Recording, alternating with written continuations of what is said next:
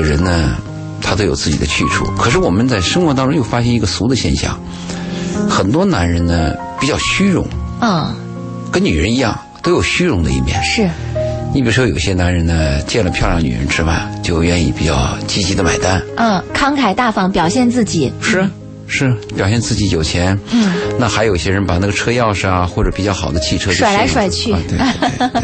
告诉你我开的是什么车啊？而且不经意的要谈出自己做某种生意有多么多么大的背景，嗯，都是这个一种炫耀嘛。而且还故意表现出自己对某些方面特别不 care，呃，根本就不在乎对不 care，实际上，实际上呢，其实就是想告诉对方，其实缺啥提啥嘛。对，没错，嗯就男人有这个毛病嘛。嗯，其实，在这个男人的毛病当中，最重要的有一个误导是特男人特别要注意的，就很多男人啊，就把那个钱用在追求女人、砸女人。因为你不爱我，因为我追不到你，那我就砸钱。我出价出的高，我不相信我买不到你。对对，这个是个最糟糕的事情。嗯，很多男人的坏毛病是把钱给那种不爱你的女人花的。嗯，其实我们应该把钱花给爱自己的女人，但是这一点恰恰很多男人没有意识到。可是男人在想，爱我的人我不必再花钱了。糟糕就在这儿。啊，但不爱我的人，我需要用钱取悦他，让他爱我。这就很俗嘛。我们 我们为什么说人生下来就有一些负面的东西呢？就人有很多天性的弱点。嗯，我们做这个节目就是告诉大家嘛，我们就有这个弱点嘛，我们就有这个毛病嘛。我们在跟漂亮女人花钱的时候，你明白，就是在你身体里边这个涌动的就是荷尔蒙嘛。但是其实很多男人他身体里所涌动的这个荷尔蒙，告诉自己说，我在追逐我的猎物，啊就是这种体会。所以往往有些这个。成熟的女人教育年轻的女孩的时候说：“你千万不要男人那么快的得到你，你要让他有一种追逐猎物的感觉，就变成了整个的这个过程变成这样的了，追逐与被追逐，然后我不断的在砸钱，然后我不断的取悦于你，然后我不断的吊着你，我就真感情没有了，真正的投入也没有了。对这个花钱呢，我就是一再告诫男人，一定要给爱你的女人花。如果你把钱给爱你女人花，这个女人不但珍惜，而且你会获得美感，会获得一种温暖，这是非常舒服的。你刚才谈到就是，有些女人呢，希望把这个男人钓一钓，让这个男人追追。有些闺蜜在旁边也会出这个主意，是啊，哎、让他晚一点得手，男人会更珍惜。是啊，其实这种做法在我看来是比较低级的。其实我们真正挚爱一个人呢、如果我们爱一个人，而且那个人值得爱，又比较真诚的话，我们可以在第一次，或者在第二次，我就告诉他我爱你。嗯，但是你确认你们都是有一定文化层次、有一定鉴别能力的人了。嗯，你像这个，我们看的很多电影，像《蓝桥一梦》啊，嗯，呃，还有一些比较优秀的爱情故事片，他们最重要的表现、最感人的一个是真诚，还有一个就是呃为对方牺牲自己嘛。是，呃，有些男人会有一个错觉，认为这个女人在我面前矜持，就你刚才说的把男人吊一吊。嗯，男人会认为这个女人在我面前矜持，这个女人就是个矜持的女人。就是一个好女人其，实她不轻易的可能接纳别人，对啊，是个纯洁的女人，对，如果这个女人见了我第一次就就投怀送抱，那这个女人就是一个放荡不羁的女人。啊，其实这个问题未必，对要打问号。嗯，因为你不知道这个女人见到其他男人的那个真面目是怎样的对，一个人有多种表现，是他心中的各种魔鬼是在不同的环境当中被调调出来的。没错，那也许这个女人就爱你，她一见钟情，她一见你就有那种放荡不羁，你应该珍惜。啊那，有些女人所谓的她就是被你打动了，对，有些女人见了你是对你没兴趣，或者有点迟疑不决，你倒认为她矜持。所以我们在判断一个女人的时候，不能拿这个女人的表现来判断这个女人的甲乙丙丁。嗯。啊，所以刚才你谈到很多闺蜜说钓一钓啊，或者我装的矜持一点啊，这个是要注意的。嗯，我们曾经有过这样有有我我我有过这样的经历，我记得有一次人给我介绍女朋友，啊、我说去看看吧。我去的时候呢，是一几个房间嘛，他家大房子，嗯。那有一个玻璃房，我就看到有几个女孩儿在那儿这个打牌，其中就有一个穿红衣服的女孩，就是要介绍给我的。嗯。好，你看那个打牌啊，嗯，疯狂的很，眉飞色舞啊，呃，不停的头发仰的后笑。我就跟那介绍人讲，我说你不要叫他，我的意思是我看看他，嗯。哎呦，那个眉飞色舞，那个那个那就放荡不羁。嗯，后来通知他出来见我的时候，哎呦，那个变了一个人对，毕恭毕敬、温文尔雅，而且小声细 细细的。所以我们一定要注意，男人不要 不要自以为是不。要自以为是，也不要拿自己的一孔之见来判断这个女人，是也不要以这个女人在你面前的表现去判断这女人。我们把这话题绕了一圈啊，嗯，实际上这个恰恰是要告诫男人，嗯。钱给谁花这个很重要，你要搞清楚，因为有些你钱花这。你会发现，有些真的很有钱的男人，他不在乎，就是这个钱花出去花出去了，我买了好像高兴似的，我征服了一个女人，我用这个钱来征服了一个女人，我也挺开心，我也挺挺快乐，呃，但是你真的让他想想说，把这个钱花给我爱我的女人，这个时候他真的是不会想那么多，这里有一个很重要的问题，就是如果我们拿钱征服了一个女人，一定要明白，我们是拿钱征服了一个女人，结果就是钱征服了这个女人，不是你征服了这个女人，一定要明白这个道理。可是他在想，是我有能力赚的钱、啊，你有能力，那我就告诉你，如果你用一百万征服了一个女人，那会有一千万的男人，你跟他不是对手。如果你拿了一千万征服个女人，那一个亿的身价的男人，那你在他面前又不是对手。也就是说，两爱之间，如果我们讲所谓的平等啊，最重要的就是当你爱上一个人的平等。这个平等一定不是拿金钱来衡量的。我不止一次跟有钱的男人讲，我说，如果你爱上了一个打工妹，那个就不是打工妹了。嗯，那个就是你的知心爱人，就是你的恋人呢、如果你跟他结婚，我们就认为她是你的老婆，她是你的妻子，她是你的伴侣了。嗯，我们把那个打工妹的身份就取消了，是，就没有那种那种关系了。就社会地位已经不存在你的这个恋爱关系和婚姻关系当然了，如果你是个富家女，你爱上了一个穷小子，那个就不是穷小子了，那个就是你的男朋友。嗯，就是你的未婚夫，说这个概念我们一定要建立。所谓的平等，就是从两爱之间开始平等的。但谁会这么想呢？在今天我们在寻找爱人的同时，增加了很多的附加值。这种附加值包括了社会地位，包括了物质关系等等。呃，虽然我们在节目里也跟大家说过，说这个呃真正的爱情啊。可遇而不可求，很难寻。是现在更多体现的是男女关系，但我们今天还是忍不住在节目里跟大家说了说关于这个爱情的这种表现形式哈。爱情很感动，嗯是我们还是忍不住说了说，呃，跟大家呼唤一下这种属于我们生命里的光荣梦想。呃，我们的热线电话八八三幺零八九八八九八，鹏城夜话的腾讯、新浪微博还有公众微信平台，同时为各位开通，大家可以来咨询相关问题。呃，但是。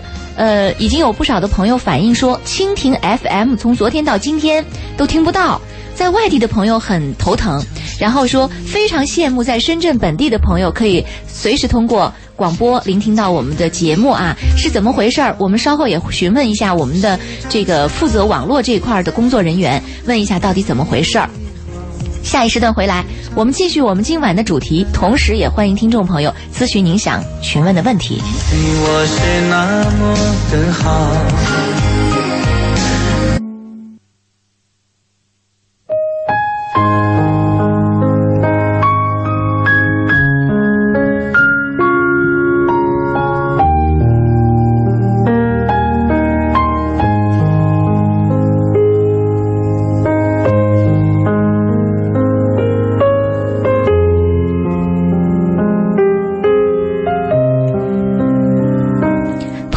话继续直播，时间来到晚间的二十二点三十三分，节目来到第二个时段。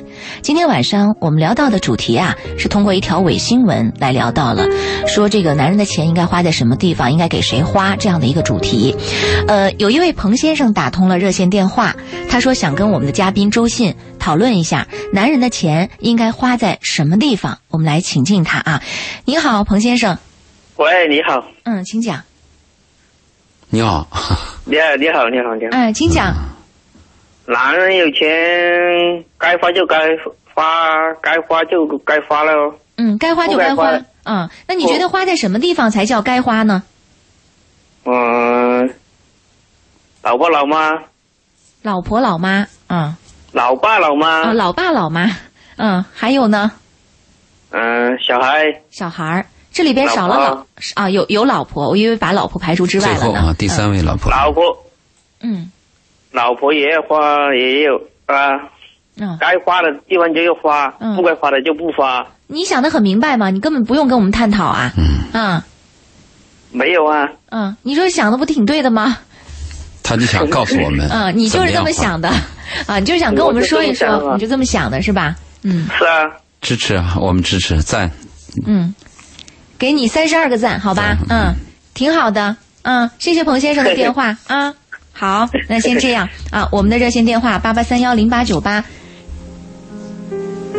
继续为大家这个给父母花，对给父母花，给自己爱的人花，对是。呃，给自己的健康要花，还有一个孩子的教育要花，是没错，这个是必须要花的。嗯但这里边儿这个这在这个范围范范围之内呢，有些人都轻视了这一点，就是不该花的时候可能他猛花，比如花天酒地的时候猛花，是。有些东西不该买的时候呢，一时激动可能就花了。嗯。但真正该花钱、该投资的时候呢，倒抠抠搜搜的，没错也会有这样的问题。是，呃，刚刚有好几位朋友通过我们的热线还有微信啊，都在询问说半点那首歌是谁唱的，真的非常好听啊！好多人在询问，这首歌的名字叫《想着你的好》，这么好听的歌吗？那我们稍后在节目结束的时候再放一次哈。呃，这里有很多听众朋友在询问一些问题，我们来看一看大家在这方面的一些问题都集中在什么地方、啊？那要不要先把我的私信问题可以，我们先询回答一下周老爷收到的这个私信吧。因为周老爷微博名、新浪微博的名字二零幺幺，最近一段时间不断的有听众朋友通过私信询问一些问题，有些问题呢是必须要在我们节目当中立刻要解答的啊。比如今天就有一个问题是必须要解答的，是吗？对，就有一个女孩，她碰到的问题是这样：她大学毕业一年要结婚，婚前呢就帮这个男孩呢把房子装修啊，还有这个买材料啊都弄得就很辛苦嘛，做完了。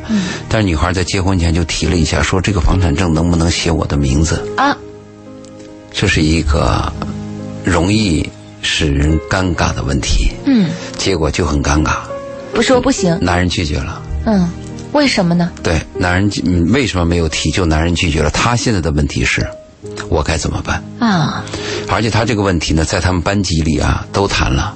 上一期没有回答，他又来了一封私信，他说我们是刚毕业的大学生，只有一年的时间，在社会上还有生活上缺少对这些问题的判断和理解，怎么办？希望我们谈一谈。嗯其实这个问题怎么办啊？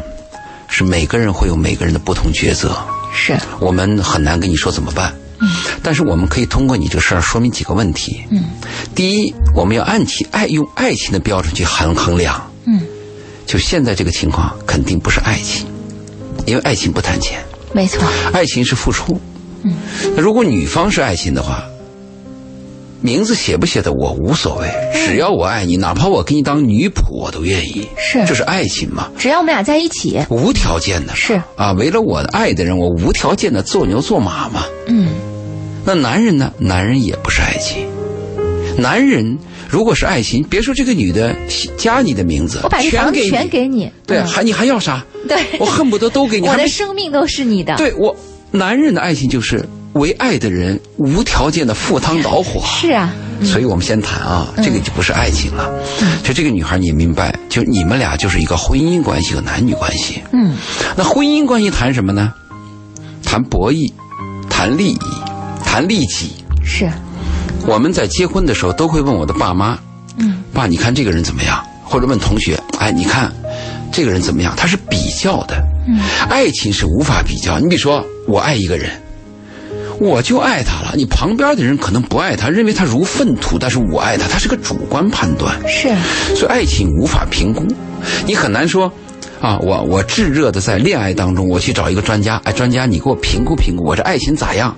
嗯，那爱情能能咋？没爱情法评估啊很好，我们只能说爱情很好。嗯，而爱情在爱情的热热情当中，你不要说评估它好，你说它差，你想把它拆散都是不可能的。是啊，所以这个在爱情的关系当中，我们是没有了，无法评估。但是婚姻可以评估。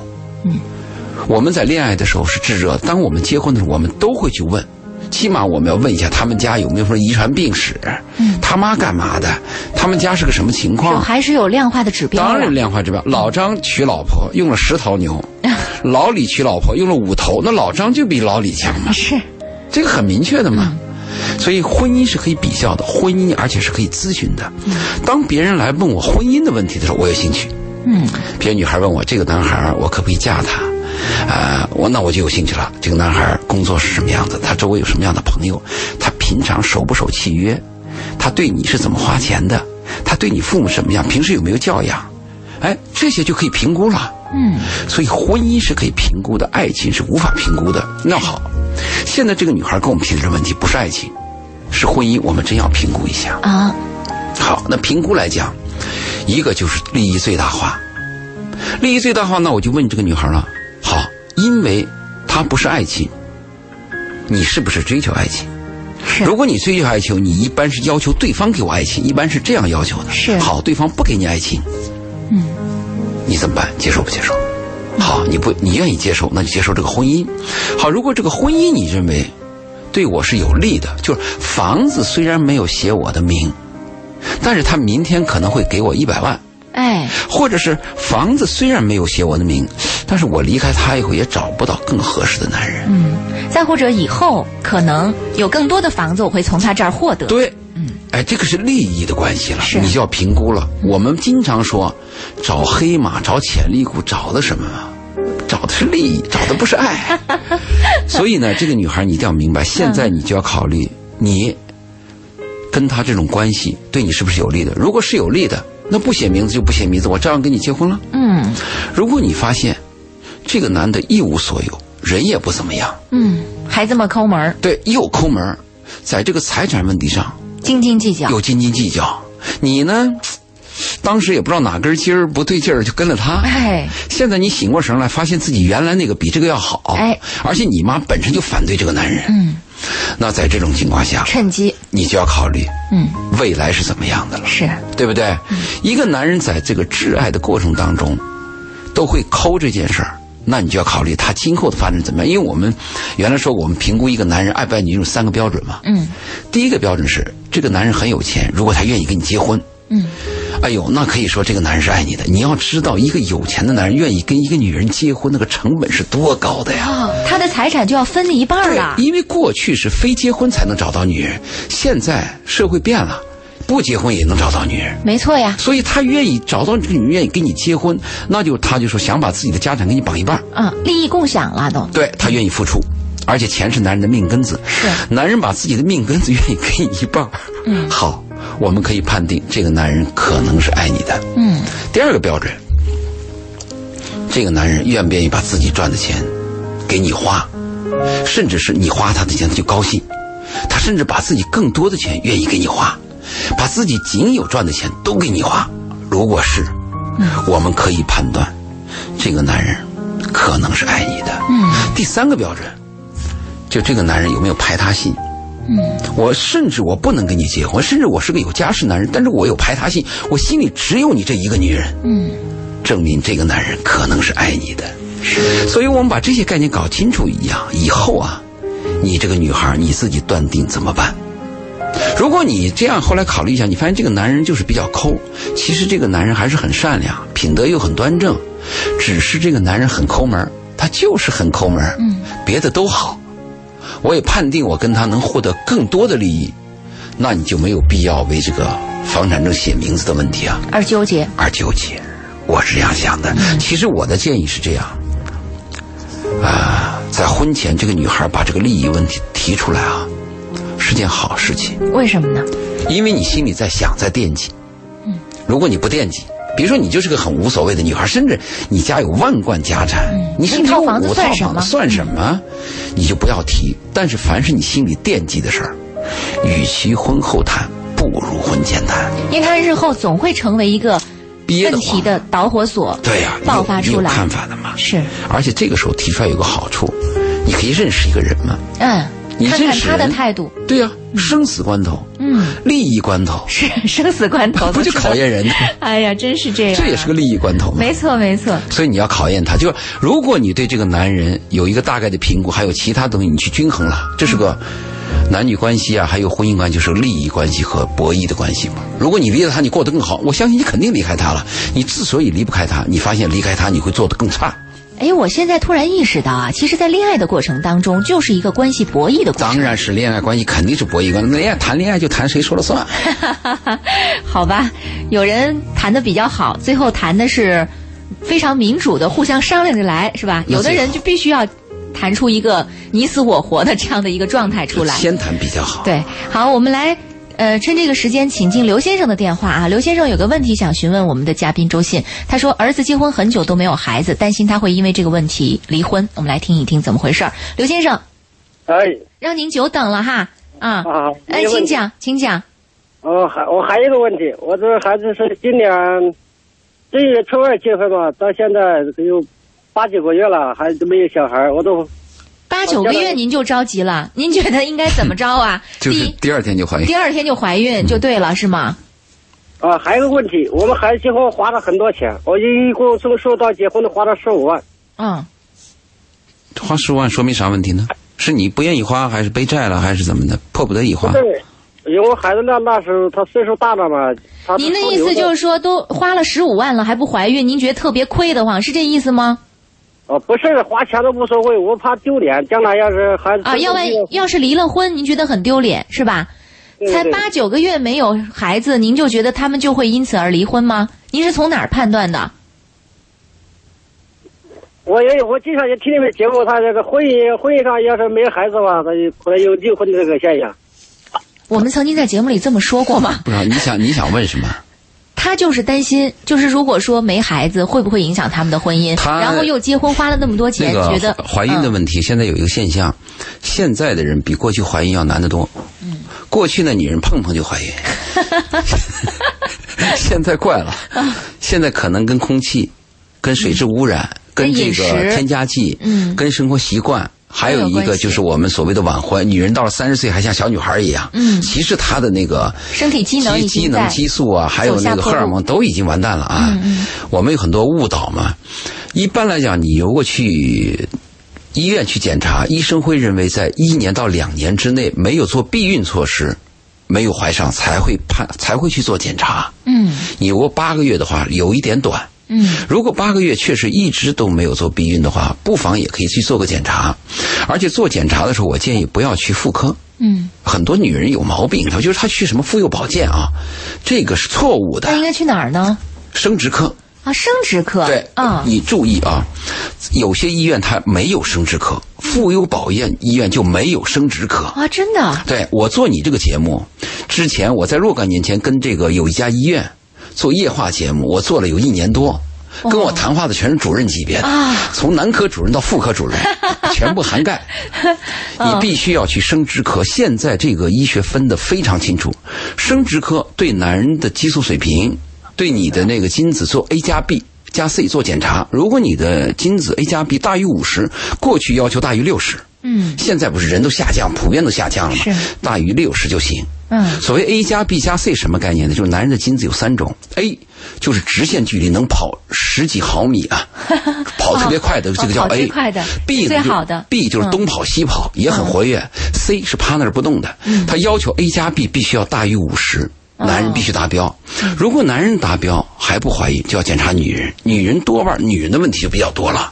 嗯如果女人像什么输卵管堵塞呀、这些问题，你根本就不可能怀孕。嗯必须做试管婴儿。啊所以我建议刘先生，如果你要是你要去问你儿子有没做避孕，如果是八个月你儿子那避孕呢，你儿子跟你爸 跟你老爹说，我们计划是 二零幺七年才准备生第一个，嗯那你着什么急？是啊，所以你要问清楚，第一个，你儿子有没有避孕，是不是自己想要孩子要不上？如果要不上，我建议你先做男性的检查，比较简单。听着听咱们电话有点像这个呃老中医做老中医。做节目，如果男的做完检查正常，我建议你去做女的。嗯，这个是一定要去生殖科。刘先生，你明白了吗？好吧，我们就解答到这儿。嗯啊，第二个问题，我跟你谈的问题是啊，刘先生，这个为了儿子结婚花钱，你愿意花那个十五万就花了。中国人的面子是第二位的，关键是什么？你的亲家、你的儿子这个喜庆能保住，大家都高兴最重要。嗯，面子不要考虑到，中国人的面子不值钱。啊！那我跟你说，国外人面子也不值钱，人的面子就不值钱。对，最重要的是我们要注重里子。嗯。嗯，我们不要面子，我们要里子，我们要哎实惠的东西。其实我们往往是伤了里子，然后丢了了里子。啊，丢了里子，要了面子，嗯要了面子。啊，那那假面子嘛，是。就是你的儿子跟你的儿媳妇过得好，你们在一起融洽幸福，这个比什么都重要。不要花十五万呐、或者一万五，花五千都不重要。嗯别人怎么看，别人说都不重要，关键是你们一家人在一起比较通融，这是最重要的。两个问题，刘先生可以吗？好吧，我们就解答到这儿。嗯，啊，还有还有问题，我都说，问题很多，问题挺多的，还什么？抓紧时间。啊，这个钱呢是是不是我们用钱砸出来的？什么叫用钱砸出来的？就是你的意思说，你的你那个儿媳妇是用钱砸出来的，我我还我别人我们一我们隔壁邻居他都跟他说嘛，说的说闲话嘛。啊，啊，说闲话就让别人说了。你在我们每一个人在社会上的一种行为啊，都会被人被别人去说，因为我们所有人大大部分我我们包括我们自己在内都是小市民。小市民的特色就是恨人有笑人无，是啊，你你不必不必计较这个。如果你的邻居说你拿钱砸出来，你就跟邻居讲对不起，我没砸好就完了嘛。砸偏了就。砸偏了。对你没有必要为别人的语言去生存，你也不要希望别人能在你面前给你歌歌功颂德。你自己的生活就是自己的生活，自个儿关起门来过日子。对，得自己坚强一点。别人爱说啥说啥，我没犯法嘛，啊我也没侵犯你的利益嘛。你说我砸出来了，那我就砸了，不必计较别人的说什么。好吧，刘先生，你要关心你的儿子，去跟你儿子谈，然后去医院。我还我我还有一个问题，就是说，刘先生，最后一个问题，您今天晚上全都是您的问题了，最后一个问题啊，抓紧时间。我说我这孩子单亲，我也不好问，他也没我我这我这这孩子的母母亲早都去世了。啊，孩子是单亲家庭长大的，您觉得跟孩子不太好沟通是吧？哎，不，刘先孩生，子有有内向，再一个呢，他有内向，嗯，他找了个女朋友结婚呢，这个女孩比我的儿子小小四岁，他，年轻呢。嗯，小四岁不刚好吗？一般结婚三到五岁比较合适吗。是啊，年年轻呢，他也不会受苦嘛，我我我，他不会受到后浪费他的青春呐，他没有小孩，他将来不还是离去啊？你才八个月嘛，着什么急嘛？对他这个操的心实在是那刘先生这样吧，你跟你儿子啊，父子俩，就是敞开心怀的在这个问题上，认真的谈一下。我的建议是，你可以直接去问问你的儿子，你说老爸关心你的生活，我年龄大了，很想要个孙子。你们八个月了没要孩子，是你自己不想要呢，还是想要没有要？啊，如果你儿子拒绝跟你这样谈话，说老爸你别管我，好，到此为止就不说了。嗯，你你必须要去谈一谈。如果你儿子愿意跟你交流，你应该主动开这口去谈一谈嘛，嗯，否则你没有机会嘛。如果儿子说 no，你别管，那你别管了。是。你现在都没谈，你自己做自己做了判断啊！时间关系，我们只能先回答到这儿了，好吧？嗯谢谢您的电话。啊，谢谢。好，接下来我们来关注一条公众微信平台上的留言。这条留言比较长啊，我们来听一听。他讲述了一个故事。一位叫小的朋友说：“周玲你好，好喜欢你们的节目，因为有你们的主持，有你们对事情的独特见解和分析，到位而合理的言语表达，这个节目成了我生活中不可缺少的一部分。真的希望你不要离开。我现在正处在迷茫和纠结当中，希望你们能帮我分析一下。一个二十年没见的男同学，去年这个时候。”找到了我，同学见面觉得倍感亲切。就当时的情形相比，我过得比他好。我离异已经十年，因为孩子和对爱人的思念，我坚守这个家。因为爱人对我重情重义，只是天意弄人，所以坚守这个家成了我必须的责任。同学是有家室的，他向我表白了情感，但我明白他给不了我想要的生活，因为我不想破坏别人的家庭。同时，我也很爱他，但我又绝不可能成为别人的情人。自尊与人格是我最基本的底线，而他则是想脚踏两只船，这个把我彻底激怒了。没有物质的保障，又得不到精神的坚持，身体和心理都不属于我的男人，要来何用？我不是物质女，但精神的追求是有的。我们最后的一次通话在五十天前，我提出了分手，我叫他放手，因为心已经疲惫，而且我祈求上天下辈子我们不要相遇。这些话彻底伤了他，因为他说他夫妻感情很好，又舍不得我。你说这什么人呐？说他是人渣，好像又伤了他，也伤了我，因为我真的爱他。我说过，就算我生活在古代，也不会步入后宫的生活。我有自我的尊严，要有自己独特的空间。其实我不是叫他离婚，只是在试探他的心意而已。可是他让我失望了。你说我该恨这种玩世不恭的人吗？他说的为我低到尘埃里，为我泪水连连，全是谎言吗？我知道他不值得付出与等待，但就是放不下。希望你们能帮我分析。他希望你帮他分析。嗯，他首先要判定这个男人是不是真的爱他。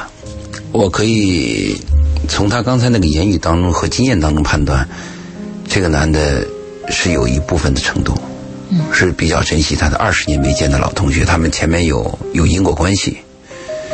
那第二个问题是个价值观的问题了。这个女人判断是这样判断的，就是我试探这个男的时候，男人应该这样说：好，我离婚，我一辈子要跟你结婚。如果不这么说，对女人就觉得你不够爱我。对，这是个价值观的问题了。他就认为男人脚踏两次两只船呐、比较卑鄙。其实这个男人是非常复杂。如果你看过《蜗居》，如果你看过这个，的作品，对，如果你看看《蜗居》里边的宋思明和海藻的关系，你就应该明白有这样的一种男人。嗯，宋思明在剧中啊，就是顾家，珍惜妻子，但是他又真爱的那个海藻。嗯，这种两两种关系，你不能断定他就是个坏男人。嗯，但如果你有价值观，就价值观对立，就刚才我们这个给你来微信这个女主角，她这样认为，她认为你脚踩两只船就是玩世不恭，只要你有两个女人就是玩世不恭，你就是个坏人，这是个价值观的判断，因为它不是个法律的界限，它是我们个人对生活的价值观的判断。如果你拿这个判断，你说这个男人不爱你，我们没有办法，是，是不是？嗯，其实你会发现感情啊，包括人性都是复杂的很，微妙。很微妙，真的对。你嗯你，我甚至可以这样讲，那个男人说我就要离了婚，我就要跟你在一起，我都未必能承认这个或者肯定这个男人爱你。也许那个男人跟那个女的就闹得不可开交，也许这个男人刚好要用到你愿意跟你结婚，很难讲。是你拿这种婚姻的形式来判断一个人男人爱不爱你，是很难的。也许这个说他不爱你的男人，不能跟你结婚的男人，在某一个刹那，某一次危险当中，他突然挺身而出，他出于本能的献出了自己的生命，那个时候你就会很感动。嗯哎呦，你说我想不到他会爱我，所以这个人性的东西很难，真的很难下定义，甚至连那个男人本身呐、他自己都说不清楚。对，就在这儿呢。嗯，好多问题啊，我们对一个人的评价和对一个事情的评价，为什么中国有句古话说是盖棺定论，就是当事者迷。这个过程当中是很难下定义的。你像你处一个朋友，你跟他相处的时候啊，你有时候很激动啊，有时候很气愤。其实你真正离开这个朋友一年两年，你慢慢回忆。啊，你才支离在一些细节当中啊，支离破碎当中，你会发现，哟，他真是一个好朋友。嗯，或者有些人你跟他相处的很好，你甚至还很感动。有一天你离开，你慢慢想，哟，这家伙挺阴险的。对，所以我们就就跟这个女人讲啊，我大概判断这个男人首先是渴望你，需要你，这是肯定的了。但如果拿爱爱来评论，那就是每个人价值观不同了。是你自己的感受了。，对，从我来讲，如果这个男人只有你这一个女人，按我们刚才三个条件来衡量，这个男人只有你这一个女人，心里有排他性，可以大概判断这个男人可能爱你。假设这个男人又愿意把自己的钱给你花，我们又可以说这个男人可能爱你。唯一的有一条就是婚姻的契约他没有答应你，嗯，因为他有一自己还有责任和善良的一面。是这个男人给自己惹麻烦，没错。嗯，真是的。其实这个问题还是出现在那个男人身上。哎呀，但是话说回来，能管得住感情的人，那个就不是感情。有了感情，就是管不住。没错，还有位李先生在线上等待，由于时间关系，我们暂时不能接听他的电话啊，呃，所以请李先生在下一时段回来继续关注我们本期节目。我们也欢迎是其他的听众朋友继续通过公众微信平台、微博和热线跟我们来互动。再来听那首你喜欢的歌吧，《想着你的好》。节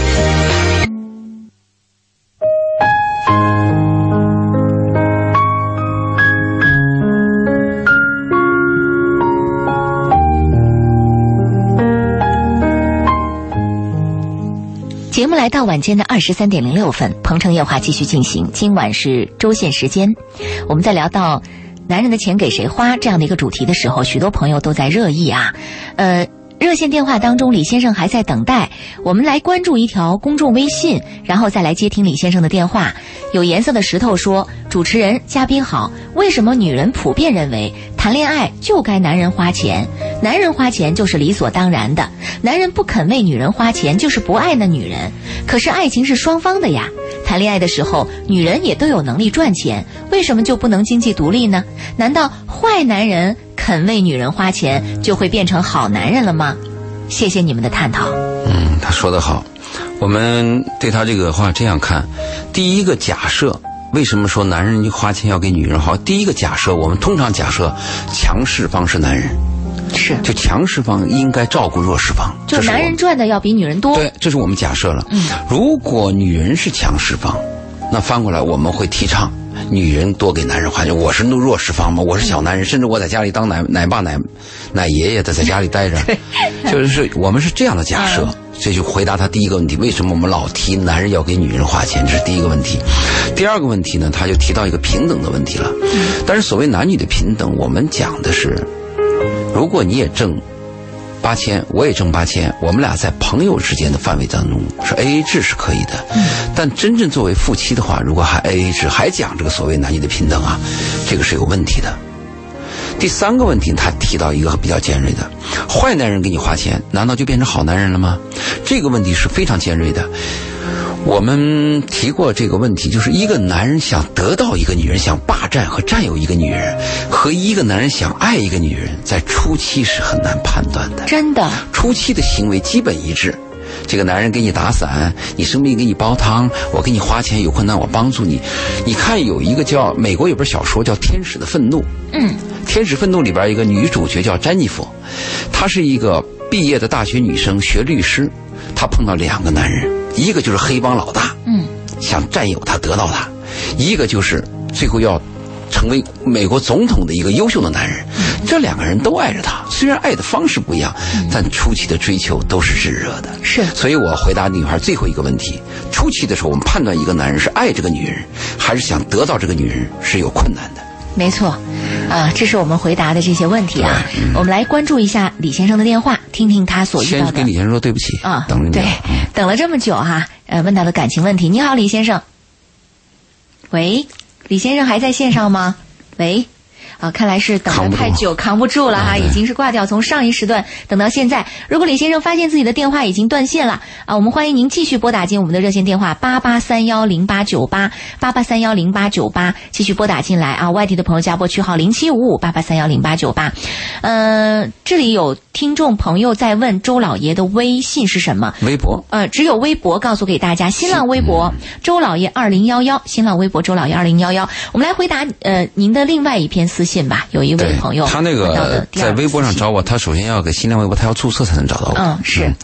还有另外一个私信呢，也是我们普遍碰到的，就是这个他们两两口子从年轻的时候就青梅竹马，就恋爱很长时间。嗯。虽然过得比较穷，但是经过奋斗以后，他们在重庆都有了自己小公司。嗯。就在这个他生了孩子，家庭稳定，有了小公司之后，这也就是经常会男人出事的时候了。嗯。我们苦可以在一起。但是在富裕之后，我们只能这个不能同甘，只能共苦。对，哎，这是我们很多家庭的问题。嗯，这个男人就出现了问题，在女人的追问下，最后男人就承认他有另外一个女人。嗯，现在这个男人非常后悔，对不起妻子，对不起孩子。嗯，表达我一定要跟那个女人把关系断了。但是出现了一个意外的现象，就是那个所谓的小三儿啊。嗯。就是我不要民分，我不要婚姻，默默的跟着你。对，我就跟着你。嗯，你只要接受我，怎么样都行。啊，这个是很多小三儿的表现，而且也是令男人感动的一种表现。而男人这个时候是最难抉择了。对，这个就比较麻烦。所以有时候这个女人逼得急了以后，男人就很烦，意思说，你看人家，我已经跟他断了。嗯。你还怀疑我？你天天把这唠叨，那不行，咱们俩就离了算了。嗯，就关系很僵。那女方就问：像碰到这种事怎么办？嗯，中国人大部分处理这个问题是这样处理的，有几个方法。首先是所有的老婆大奶痛恨二奶，痛恨小三，会去找小三谈话。嗯，找到小三的蛛丝蛛马迹和电话，甚至上门把小三打一顿，嗯，都有是，啊。这个是我们通常做法，但是我建议他去看一个电影，叫《女性隐者》。对我们曾经在节目里提过，对，那个里边就是妻子耐心的说服丈夫，把孩子带到丈夫的身边，对小三儿很有礼貌，就是这么一段故事。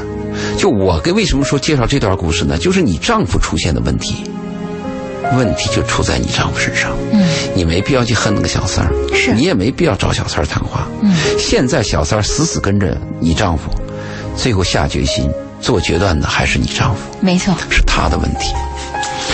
那我跟他的建议就是不要再提这件事儿，这个事儿一提双方都很尴尬。我甚至跟很多女人谈，不要去看你男朋友、看你丈夫的手机，不要去切入他的私信，没有必要。可是你要知道啊，这个事儿发生了，作为一个女人啊，因为我是一个女人，我能体会，这是如坐针毡啊，是如芒在背呀、是是这怎么能够坐视不管，或者说不去搭理，就当这事儿没发生过一样？而且你甚至还知道了人那小三儿什么都不要，啊，就是我就亦步亦趋的，我就跟定了这个男人。你想想。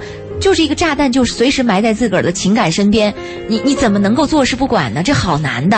呃，你说那个完全坐视不管呢，也不是。就发现这个情况以后啊，我们要以积极的态度跟这个男人相处，同时我们要暗中观察。嗯，我的建议为什么说你不要管啊？因为这个事情的最后决定权真的不在你身上，不是那你只能做两手准备了，一手是迎接这个浪子回头，一手是迎接有一天人家下定决心就离开你。对你已经努力了，只能听天由命。嗯，因为你你你可以去看啊，很多家庭的问题，最后就是这个老婆管着管着管出事儿了。啊，你少管吧。但是我们要关心，所有男人都希望我身边这个女人关心我，而不是这个女人来管我嘛。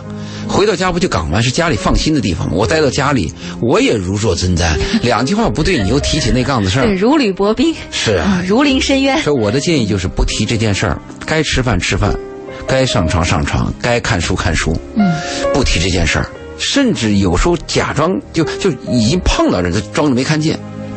但是你跟丈夫一定要坚定，要让丈夫知道，孩子他妈只有一个，嗯，就是任何女人代替不了孩子他妈。万一人小三人家也怀了呢？对，好，那我就跟他讲，同时你要让这个男人知道，就你们经历的岁月，和你们从一穷二白有了这个小公司，这个艰苦的磨难，这个历史，嗯，任何女人代替不了。你也代替不了这个男人过去那个青涩的岁月已经过去了，没人能代替。你一定要让男人明白这个道理。嗯，考验意志力的时候来到了啊！这是一场又一场斗争啊啊，博弈呀、是吧？对 嗯，真是不容易。有一次交流的时候，有个女人提到这样的问题嘛，就怎么样让自己的丈夫在结婚以后只对自己有兴趣，对别的女人没兴趣。她问了这个问题这，太奢求了。我说没门儿没窗户，不可能。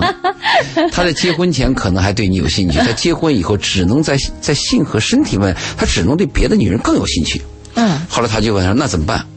我说你唯一的办法就让他知道你是无可替代的，你让他知道家对一个男人的重要性，你要知道你是老大，你让你丈夫知道你是老大，你让丈夫知道你们整个家、你的孩子、整个这个团体的重要性就行了。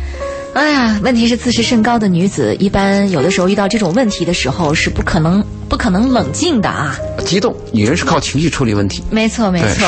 嗯好，我们的热线电话，呃，来请进赵女士的电话。你好，晚上好，赵女士。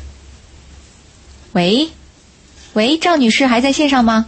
喂，喂。好，是我们的电话有问题，还是听众朋友等待的都是比较着急啊？因为你打通电话的时候，我们的节目还在进行，所以不可能立刻就是呃收声之后就接听您的电话。呃，如果大家打通电话之后，还是稍微耐心的等待一下，忍一下啊。好，我们来关注一条公众微信平台上的微信信息。泡菜说：“周玲姐，我认识一个女孩子一年半了，之前一年多对她没有感觉，就在上个月突然对她有感觉了。我仔细观察了她，感觉品格很好。我是个比较内向的男孩子，月初鼓起勇气用手写信的方式向她说了我对她的感觉和心思。可是她对我说，她比较满意现在一个人的状态，不希望做任任何改变。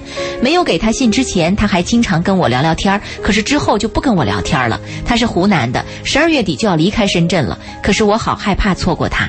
这个月想到这些就非常的着急和非常的恐惧，我不知道该怎么办才能让他接受我，恳求你们的帮助。他说了这个东西，我想给他举一个实例。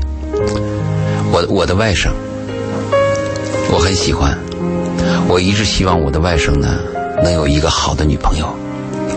我的外甥从澳洲学习回来，是研究生，又很努力，能干小事儿，能给别人端碟子。这种男孩我非常喜欢，所以在给他介绍的诸多女孩子当中，我看中了一个。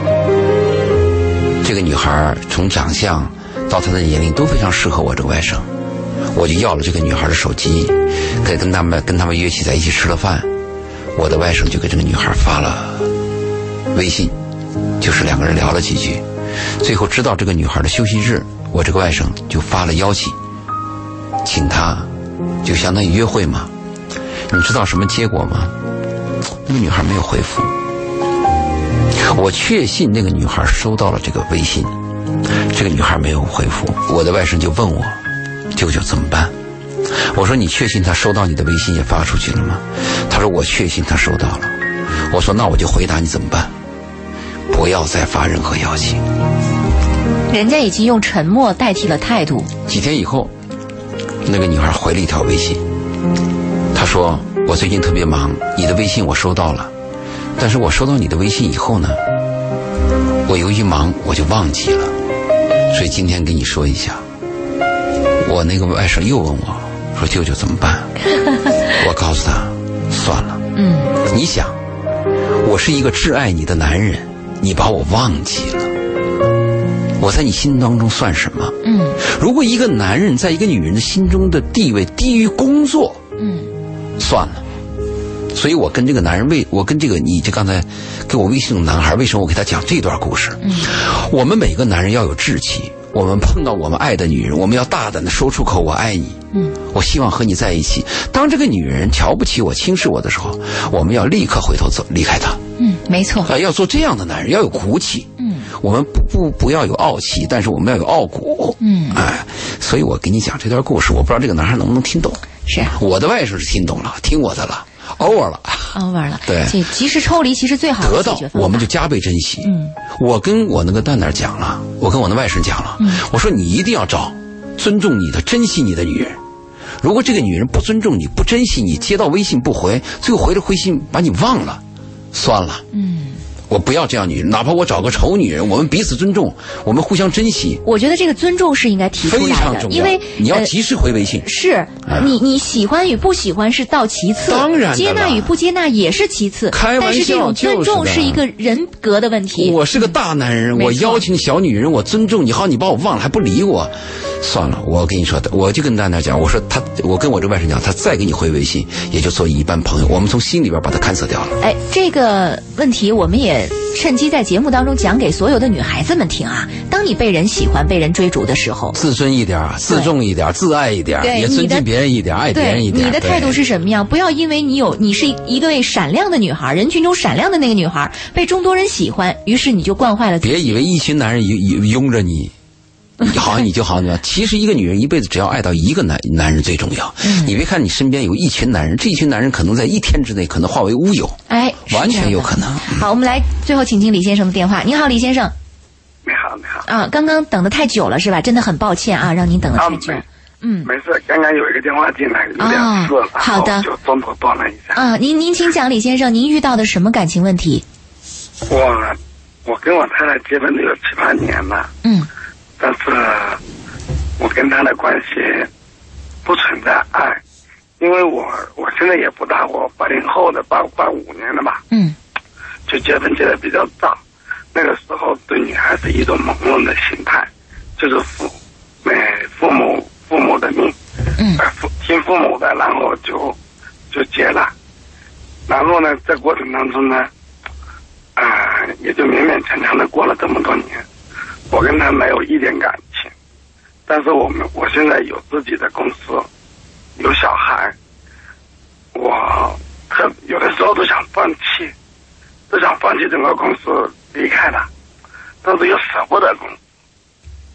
这公司是你们俩共同的，是吗？是，嗯，是我有了他之后，我才才创作才才有的。嗯，然后他很多时候特别不给我面子，在朋友一起，他都要发飙了，很让我心痛。甚至他我回家，我进门他也看我钱包，出门也看我钱包，我的手机放在那里，他要二十四小时都拿着。哇，人天天在他身边，他就不说什么，只要我一出去，他一打一百个电话他都可以打。所以得特别的累。我工作工作累，我都不觉得。我跟他在一起，他那个电话无数个，我觉得特别特别的辛苦。所以我我很纠结，我不知道我这段感情是不是该走下去。当他不发脾气的时候，我可以工作的时候，都有感觉就那样过吧。当他一给我发脾气、一唠叨、一打电话不受的时候，我甚至我都想立马把公司给别人算了，我自己两手空空的走了，就这样从头再来一次。所以我想，秦老师，请请做责任你帮我稍微分析分析，嗯，让我心里稍微好受一点，谢谢。他说的这个事情使我想起了我上海的一个朋友，夫妻俩从一个小铺位开始，干到中国最大，就中国那个产品最大，干得非常辉煌啊，嗯，那到了什么地步呢？老婆也管他。我们去在上海开会，开完会以后，我们就想有点自己的时间。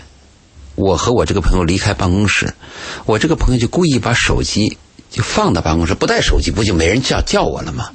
我们的车刚开开出去不到十分钟，就可以这个就有有车啊。追出来，追出来，而且打我的手机，嗯。就是我们给你送电话，啊。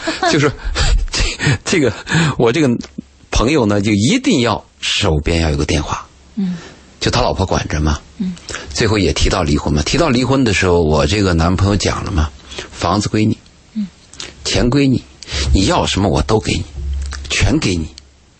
而且这个女人很有心机，她把所有的房子都写了她的名嘛。嗯，这个男人我全部给你，甚至你要公司我的，因为这个男人有技术有能力嘛。嗯，只要我连我人在哪，我就可以干出什么事儿嘛。是，这个女人倒冷静下来了，冷静下来以后，到现在倒过下去了。我去阿姆斯特丹的时候，我去阿姆斯特丹的时候啊，和那个女人还相处过。我后期的相处啊，我发现她比原来要平和了很多，就比过去啊平和了很多。生活教育了她。对，生活教育了她，就男人已真的给你做出来了。我我天天说我求你，我求有一天我突然说 no，嗯，你怎么样？我我也不发飙，我就说好，你说怎么办怎么办吧？因为女人认为她手里有砝码，嗯，这个人和人有时候是博弈的，再一个人有时候贱，就是给好的时候他不珍惜，山里的核桃砸着吃，他接受了，嗯，我给他讲这个故事。现在我这个朋友和他的夫妻关系什么呢？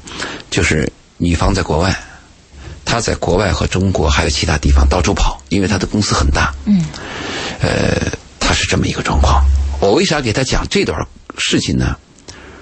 有两个含义，一个含义呢，就是跟这个李先生讲，你要该说不的时候要说，要说 no。嗯，我是我，我先不管我是男人，我是女人，任何人不能欺负另外一个人。就我是男人，我不能欺负女人。嗯，你这个女人你也不能欺负我，你凭啥欺负我啊？我我凭我男人赚钱我就欺负女人，或者女人说我就是女人嘛，你天生就该让着我，这都没道理的。没错。两个灵魂在一起，两个生命在一起，应该互相怜惜，是平等的。这是我跟李先生谈的第一个概念。第二个概念跟他介绍这个经验是，我那个朋友很艰难，现在不也过下来了吗？嗯，孩子也大了嘛。所以你看这个意见和我跟你讲的这个故事，能不能对你有点帮助呢？对，有没有启示？嗯，啊，我我听懂了，但是你，我跟你说，我就现在给你打电话的过程当中，我已经想了二十个，就他打来的。啊，这叫连环索命 call，连环索命 call，我不接，嗯，会怎么样？我？嗯。我我跟你说，我不接怎么样？嗯。不接不接没事啊，我现在在你跟通话中是肯定接不了在线的，就是我把手机我出去我就给它关掉了，嗯，关掉了你回来，他就给你大发雷霆，他怎么怎么的怎么怎么。那我住酒店嗯，我不回家了。啊，我住酒店，那我公司怎么办？我我我我们小公司，我啊，他有个利益问题，有个利益问题。夫妻之间有共同的一个利益问题。嗯所以我我就这个我就那好那我放不下我的买卖，知道吧？那我那我给你再讲个例子，我还有一个朋友在浙江，这当年的是他老婆他们全家都看不起这个穷小子，就你这个穷小子根本就不配娶我女儿，但是这个女孩毅然决然嫁给他，两个人从小工厂干到了现在是中国的 number one，而且是给汽车行业供应的 number one。在这个期间，女人就开始神经了。你这个男人是不是有外遇了？你这个男人为什么呀？这这这什么都管，连公司大小事都管。提过三次离婚。嗯，其实这个男人离开这个女人，能找到更多好的女人。这个男人非常善良，我们都知道这哥们儿。嗯，但这个男人就说什么呢？你知道吗？当年他们家说我是穷小子，反对，反对他，反对我。这个女人跟了我，现在她人老珠黄了，她有点操心，有点神经质，我舍不得。你多好的一个男人，真的，舍不得吧？嗯，三次都坚决是拒绝离婚，到第四次，女人又提了，男人熬不住了，这么多年闹了多少次？男人说：“那好，那离就离吧。”这下女人受不了，女人没思想准备。啊，以为我就吓吓你，你还会像以前那样。现在是就是分居，然后谈公司的分离。这个公司的分离很大，它甚至都牵扯到很多大型企业的一些供应。在这种情况下，夫妻俩就商量，我们的感情是有问题，但是我们对第三方、我们的供应商、我们其他的合作伙伴，我们要负责任，就谈到这一步了。现在又到了哪一步呢？